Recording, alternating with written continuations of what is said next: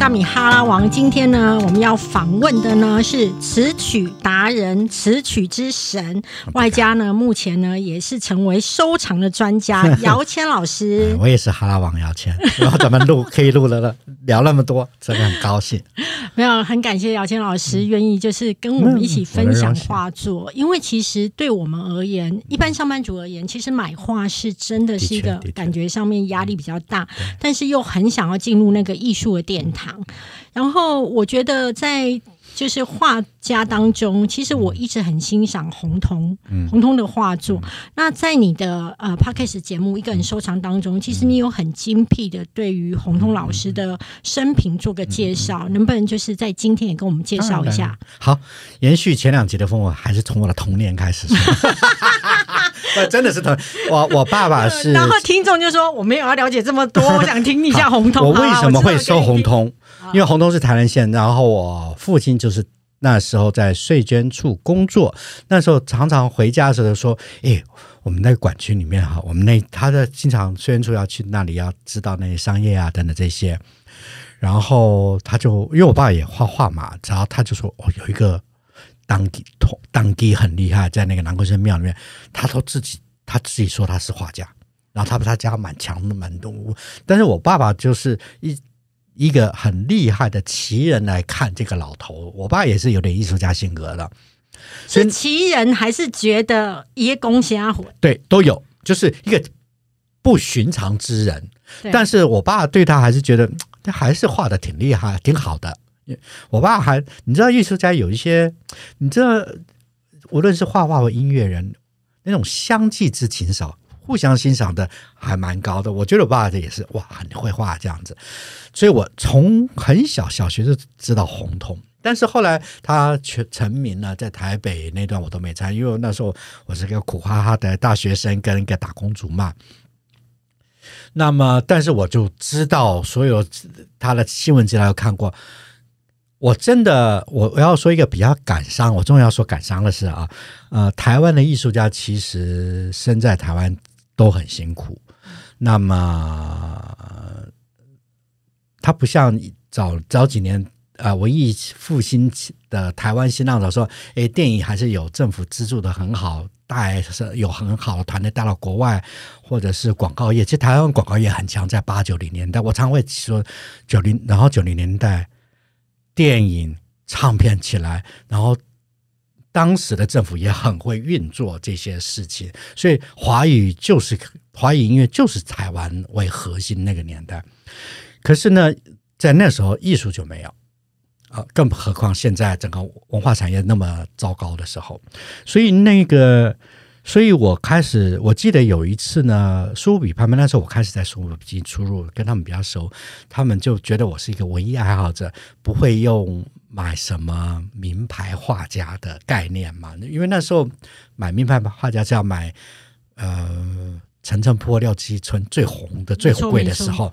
可是我买不起，然后我经常就会看，哎，这画的很好，是谁？我去研究他，我就决定买。然后他们就拿红通，红通已经一开始不愿意卖，但他要卖了，又有假画等等这些很多问题，就一直都上，大家就对他兴趣比较低。他正好找了一个厂家，有一个小的。小的专拍，所以他编辑的很好。我那时候很仔细的看，我就决定我要收他。可是那一次，呃，拍高了，但在那次之后又一堆假画出来，所以整个整个市场又萎缩了。那所以呢，啊，那次我们买到之后，我一直引以为憾。但是那一次是我最深。深的一次阅读了，我几乎看多所有的他大部分的新闻资料，甚至有展览有红通，我就会去看。所以到其实我红通也是大概六第一张是六七年前才成交的，我一直看，我曾经有买过，但是错的，买到错的，六七年前才成交。我现在的那一张，嗯。那我比较好奇，就是因为红通最为知名的就是说，他本身是一个素文画家，无师自通。然后，可是我觉得我听你 podcast 节目当中，其实你不太能够接受他所谓的无师自通跟素文画家这个头衔。为什么？对对对，因为素人画家，我我不能说素人画是错的，在某个角度，他的确是没有呃师出无名嘛，他自己对，出来的。因为他自己本身原本是一个鸡童嘛。但是我现在常会觉得苏永画家就会扁平化成，就是那画那些图腾啊、那些神怪啊这种东西，所以经常对红通的研，其实我我必须说到今天为止，台湾政府一直没做好一件事情，就是对于在本土的画家的定义，可以给一个很有效的，但最近有才会造成现在美术馆开了。呃，艺术品不够的问题，就是没有建立那个系统。嗯，你真的爱台湾，你要建立那系统，就是不是为了为了有目的才把画家爱台湾的或画家被迫害的事迹拿来炒作而已。红通有很多可以论述的地方，跟一般我们认为的素人，很多时候人家阿妈后来后来就退休了，或者就画欧洲有一个卢梭嘛。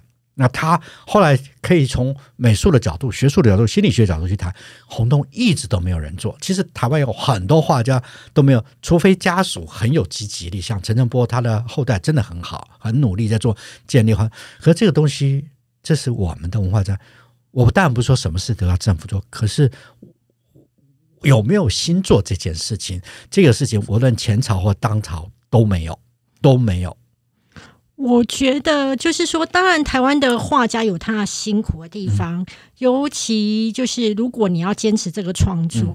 那我那时候听你 Parkes 的节目《一个人收藏》当中，你有提到洪通他自己他自己要走这条路的时候，其实他是非常勇敢的跟他太太说：“对对对对对，我以后要你养我了。”对对对对，而且然后他太太就接受嘛，但是家里面人觉得哇，可以笑啊。对啊，就是那个。那个 key 档吗？对，但是呃，我上次台南展的时候，我有看一个短影片哈，我还挺喜欢，就是人家采访他，他就真的是我我就是大画家，但是不大，就是就是有那个姿态，就是你是不了解我的，然后但是他也没有告知他就是就是看着我是跟你不一样的，那你你拍让你拍，他也不会排斥赶人走，就那个眼神，你就觉得他。我我为什么说他不能用素人画家就是扁平的概论他？因为他有很多的呃那种创造体是可以去思考。他因为他有一些重要性，他其实是有学过画。他为了当画家前，他去啊高雄一个画室学了一个月的样子，然后他才知道。像我那一件哈，他只有几件，到后来他开始懂得没材，否则他素人画就是他就是写那个红油纸，就是那个庙庙里面或者我们过年贴的呢，写毛笔字的，他就在上面画画。以前都那些，后来成名之后，他我像我那些，他有油画颜料，他在。正式的画板上贴哈，很正规，然后画的非常，因为他终于有第一笔展后有一笔钱，他买了正规的颜料，画的非常细腻，然后密密麻麻的字，密密麻麻的小人物，然后小人物的比例都有思考过，就是他不再是所谓 key 档式，所以他也总共有四件这样做，都是画的非常仔细。他那时候已经认为他就是一个 professional，他就是一个全职的，就是一个真正的。艺术家，他就慎重的，就好像每一个作家可能会有一两个大大大部头的大创作，就他就有几件这样的东西，然后特别好。你你看一看，他已经他是用绘画自创的绘画语言在书写一个大型的一个故，就好像是因为受那个道教的影响，就是上上两层下两层里面的人物是不一样，都是像脸大身体都在跳舞。然后旁边有辅以字，都是我我在猜想，应该是在叙事了。老师你自己在看哦，会不会其实像这样所谓的素文画家，无师自通，他反而会成为有另外一种魅力？这当然是，但是我必须说，我们的猎奇经常对说文带有一点猎奇的，对对，就是啊。哇，好可爱哦！哇，你怎么想这个很神怪的东西？有很多很多素人画是最后都用一个猎奇方法来看。但是我之所以要把，其实我有为了做这个 p a c k a g e 我有看了很多在百度啊，在搜所谓富人说最最大的一个论述是一个爱尔兰的，也是一个老头，然后他们在说。它跟它的地缘有关系，所以它的里面跟水跟海洋有关系，所以它的符号里面经常是跟渔夫跟海洋的生物有关转化的。所以，呃，素人画家他可能没有一套论述，但是他很多东西是他自己不意识的，跟他生活经验的累积看的图的，最后他编织成属于他的自己的版本。很多，那但也有一些素人画家可能就是有精神上的一些状态非常态，所以他开始。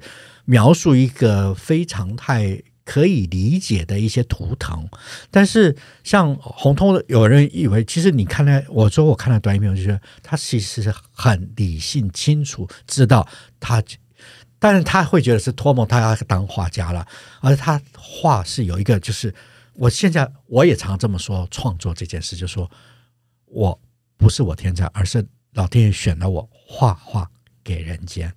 就是我常会就好像说你写这个歌写的这这样子，呃，很红啊。你有没有觉得？我常常觉得很有趣。我说我真的不是，我有时候就是写不出来，可是有时候就写出来。我常常会写出来，而且自己写出还不那么明白那个意思。但是大家接受群众定义的那一个作品，所以你会不会觉得，不管是红通或者是你，嗯，其实当你们在做画作或创作的时候，其实你不是你，已经不是了。你只是神给这人世间的桥，对我就在说这个事。我觉得所有的创作很有可能借这个时候，只是借你的手，可能要给一个 sign 给群众，给这个区域的群众。我觉得红通有这个理解，而我自己也是慢慢的理解这件事情。所以某种程度上，创作者在创作的当下，也某种程度都是在 key 档。然后他等于是神明附身，在做一个。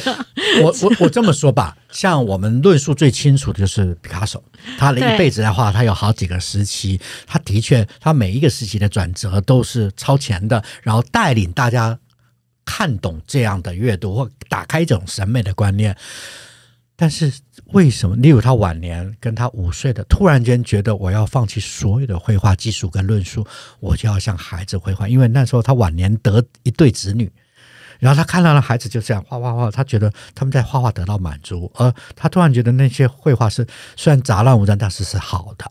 嗯，所以他决定变，他唯一说那我要如何？一个本能的、最纯真的、纯粹的绘画就应该像孩子。他所以他把他所有以前以前他都他很很会，他是一个 sales，他每次建立一个画画的论述，他是很会去跟媒体、跟经纪人、跟厂家说明的一个很他口才极好的人，很聪明的一个人。可那次他就决定把所有的技术放拿掉，而且就是像一个素人绘画了。其实也是一个儿，所以他晚期就是画那个一个国王啊的那些，但是你还是可以看到，他其实甚至是颜色都不挑剔了，都没有去考虑色感，可是笔触也都是尽量把可以画流畅变成就是一个最本能的绘画。的确，那个时期坦白讲，我自己是很不喜欢的，我觉得难看死了。嗯呃，那我嫉妒我买不起啊，这样我会得罪很多人买它的话。但是嗯，但是啊，还是你会看到，他就是毕卡索，他就是要他又要就好像说我在好，我现在再再起再再起一个 slogan，再来吸引群众进入我这个世这个世界里了。新的元宇宙，对对对的，元宇宙也是同一个概念嘛。他是很懂得这一些，但是。他为什么改变？可能也是老天爷要他透过他来把大家大家带到带到那个审美或带那个风潮里。那你有过那一种创作完之后，写完这个词之后，突然会觉得就一切虚脱了，然后有有有有有有，然后会觉得赶快交出去，有一种松口气。有有有有，常常啦。哦，我觉得你应该以前要写稿压力的时候交稿。之后头也不回也不看，我真的是歌发表时候我不敢听的，我一直有这个心理障碍很久。就是看完之后，就是发表完之后，你都不想听，我都不听。我记得有一次，我就仓皇而逃。有一次到天津工作，那时候萧亚轩就突然间红了。那时候我就是发行之后我也不对不起，发行之后我也不听，然后我就开始又国外的开始工作，在跑跑，然后到后终于好饿，我就。朋友就带我去狗不理包子店，店里面放着卡布奇诺，然后我说我们走吧，我不吃了，因为你没有办法接受自己的作品。对，我会尴尬。我吃东西还听自己写的歌，我会很尴尬。我有过以前，以前我还建国花市的时候，我也是买了一半。哦，我是我我们最近也怪自己，因为我们宣传很强嘛，就到处播，花式也播，我我就搞嗯。播哪一首？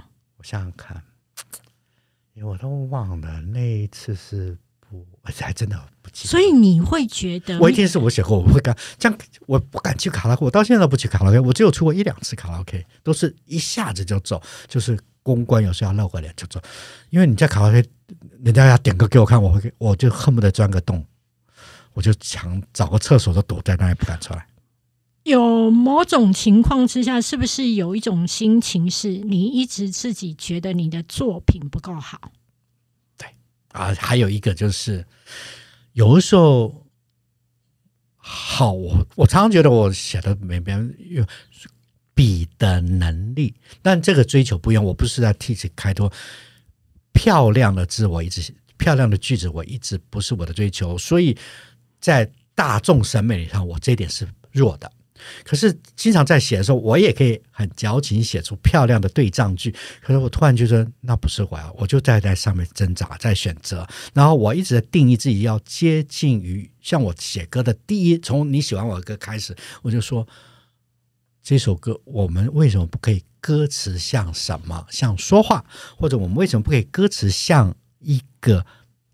短诗像恋人心中都有我整个专辑，那怎么定义诗跟歌词的定？这个是常常我在自己的内心的活动和游戏了，所以我常常都是在未满足完成之前必须交出去。所以我常常觉得在那个阶段，我觉得这个歌还没有达到我当时要想要的目的，所以经常都是一听，哦，那时候的尴尬就回来了。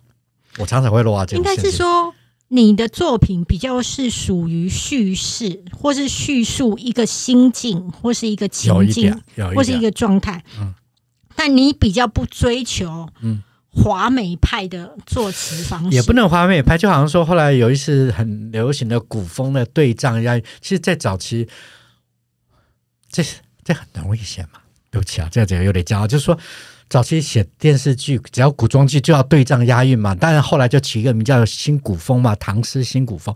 然后那段时间，每次我老板就说：“哎，那个这个电视剧拿下了啊，那个剧本看一下，写一大歌词。”哦，我就觉得完了，我被洗啊！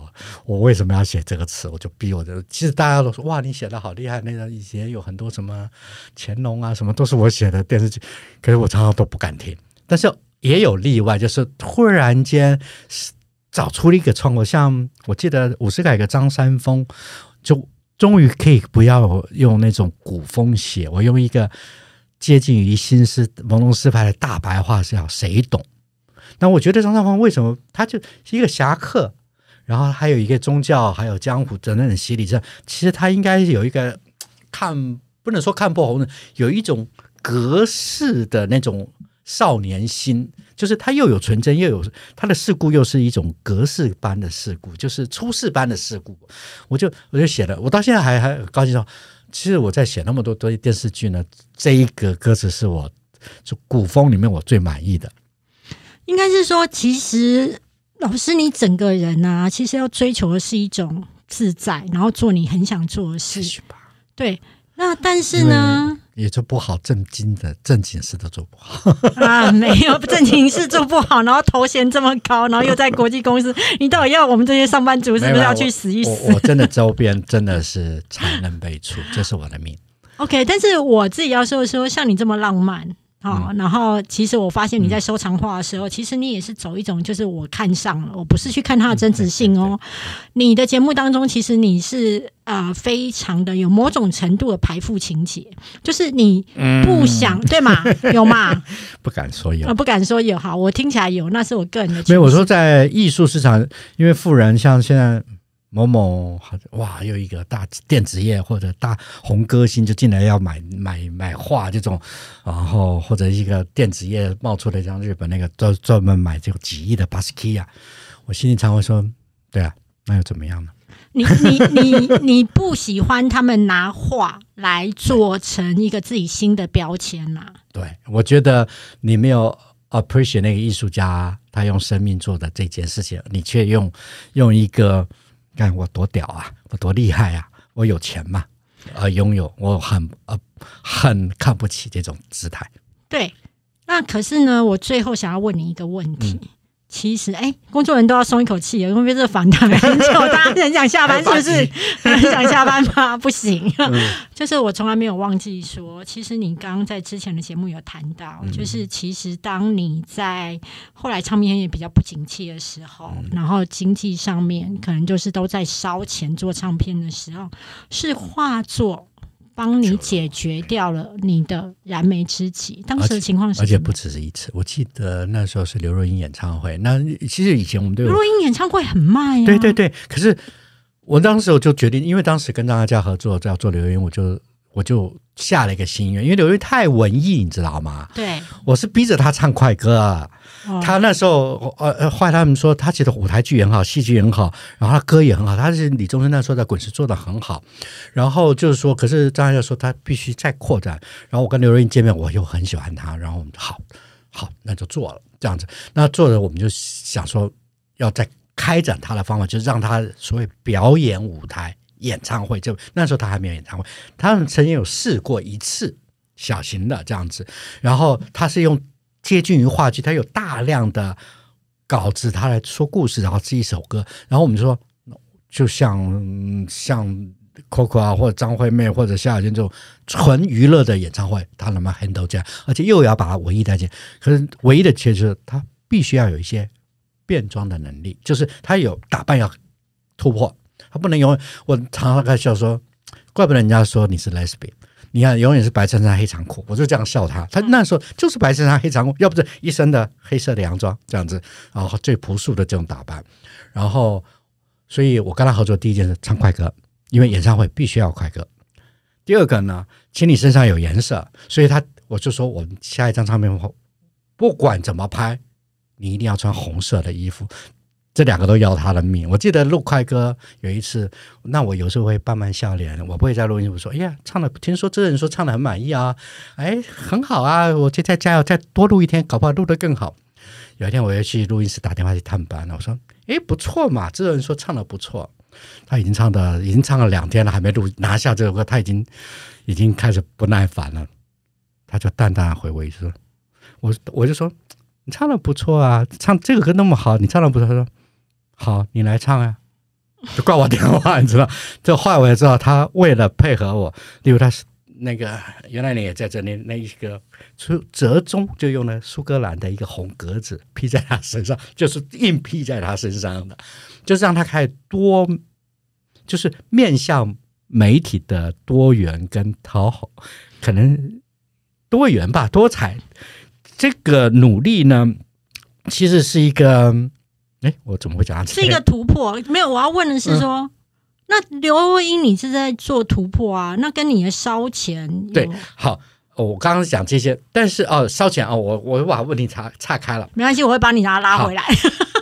那个演唱会，后来我就开始做演唱会了。是，其实演唱会非常很好。可是我开始要做的时候，那时候我已经回到自己要自，它不属于唱片公司，属于我的了，因为唱片公司约满了。这样子，但是我还是会在这个唱片公司发行，所以呢，所有的 production 就是开好，我们接着要吊钢丝，这里有个大气球出来，要先开工作。可是那些执行的开工，我才知道那要付现金。嗯，我说嗯，然后现金因为是我自己的艺人，所以不能唱片公司，因为我马上就要付几百万。我说嗯，还好有一张画。人家正好就那时候敲门，就莫名其妙卖的很高，就填上了。之后都有发生过，就是卖画填上资金缺口。这是只有一例啦。不过我常讲，所以所以有些人说，好了，你不要讲刘若英的故演唱会的故事好不好？卖画救救演唱会的故事。可是后来卖画救了演唱会之后，演唱会是大成功的吗？非常成功，非常成功。他已经算，我觉得不敢说，但是。说一个歌手用一套节目巡回演出，在中国演刘若英大概是是一个成功的那个年代第一个成功案例，就是哦，一个演唱会，那时候我们走五场，人人家就是一场哇，唱完结束了，然后下次再来几年过一两年或者拼凑的，可我就是一套节目，就是巡回，就是类似于像。那是我们觉得最好的市场上，美国艺人就是你只要一个 album 成功，你有几个经典，那你就设计一套节目，你可以 tour 两三年，那大城市到小城市一路慢慢走，到现在还是维持这这个就会是一个很好的产业的一个 cycling 嘛。但那时候我们就想，在台湾不可能只有一个小鸡蛋嘛，那时候还不是小鸡蛋呢。那么，呃，大陆就这大陆这几年连二线城市都有大型的演。大型体育场可以演出的，所以那时候就开始在他们也在思考建立，而刘云正好是完全是符合这个期，所以那时我们一个投资一个案子都可以在当时就是五场，现在都可以到在在在疫情之前都可以到二十场以上，所以这画卖的很值得啊！哎，有有有，对我也是一个，但是 我就常常说，嗯。那个画其实本来也是没有要卖的，虽然紧迫位置是东掉掉西掉了，还是可以出来嘛。可是就是被一个朋友给感动，他在我那里跟我聊天，就是陪我聊了四个小时，我终于被他说服了。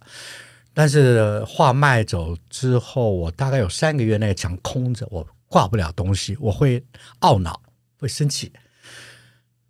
但是当然也过去就过去了，这种我还是过得去的那种人。但是有一个故事。我我还是我很喜欢想后面的 happy ending。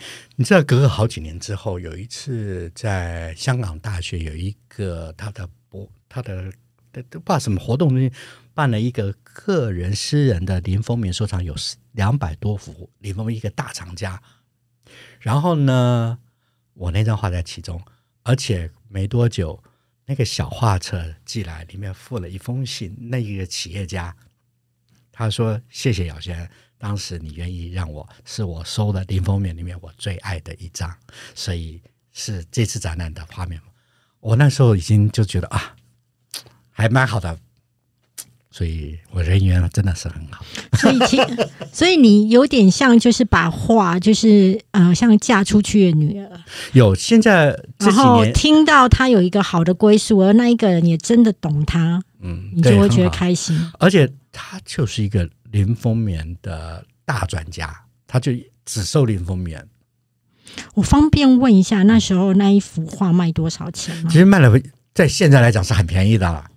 那时候三百万吧，三百万台币。嗯，哇，其实还是蛮多的。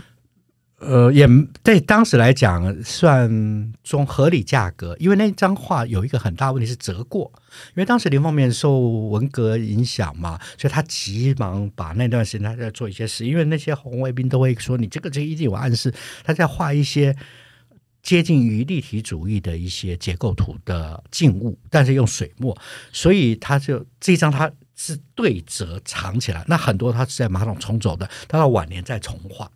那那张又对折，反而就是可以证明是当时留下来的。只是曾经有人打过枪，是假说卖不出去。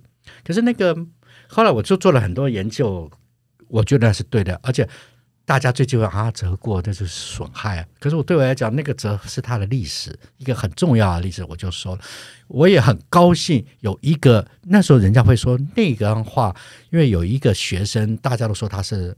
尤其是台湾，很多常常说，你看那个就是假话，写文章攻击啊，等各种东西攻击。但是我觉得可能有一些我不是不懂，但是有几张我觉得绝对是没问题的，所以我就勇敢的收了。所以那时候还打折扣，还谢谢我那个画商，这样子也不贵，那时候大概一百多万吧。你等于是用三倍的价格卖掉了？对对，差不多，差不多。这然后当时我收，而且而且我非常满意，而且。我还觉得自己眼光，我觉得他的 appreciate 是更确认我的眼光是对，所以你可以要尊重你自己的一些判断和思考的一个 appreciate 是我最满意的事了。如果大家想要听，就是姚谦老师讲更多画作跟画家的故事呢，可以收听他在 p o c k e t 上的一个人的收藏。如果你想要听，就是更多很好的文学性的节目，可以下载静好听。我这样子可以吗？好啊，是 静好听，你的服务太周到了。静好听默默的在旁边想说谢谢谢谢谢谢。好，就是其实我真的觉得啦，就是静好听他们创造了很多非常高优质的节目，那很值得大家。下载他们的 APP，我也很谢谢他们。第一个，他们挑上我，我从来没有想到要做。我拍过纪录片，纯粹我个人理想。一个人收藏，我就是觉得，我有一次一这半年的买画的预算，为什么不支持台湾的那个纪录片导演？因为纪录片未来的拍一个纪录片。对，当时我是在这个理想，我就把那半年要可以买画的钱支持的一个纪录片。但是呢，我就。感觉我功德圆满，哎，他们居然找我说，那我还是一个人收藏。但是他们真的太严谨了，所以我们所有的稿子、所有东西、想题目、完成文字稿，在检验查之后才正式录的。所以在那些整理资料的时候，我也给自己呀，每一个艺术家，那有没有 update 新的东西，或我又又读到什么，我尽量放进来，或者。可是我觉得他们应该管你很多，因为 对吗？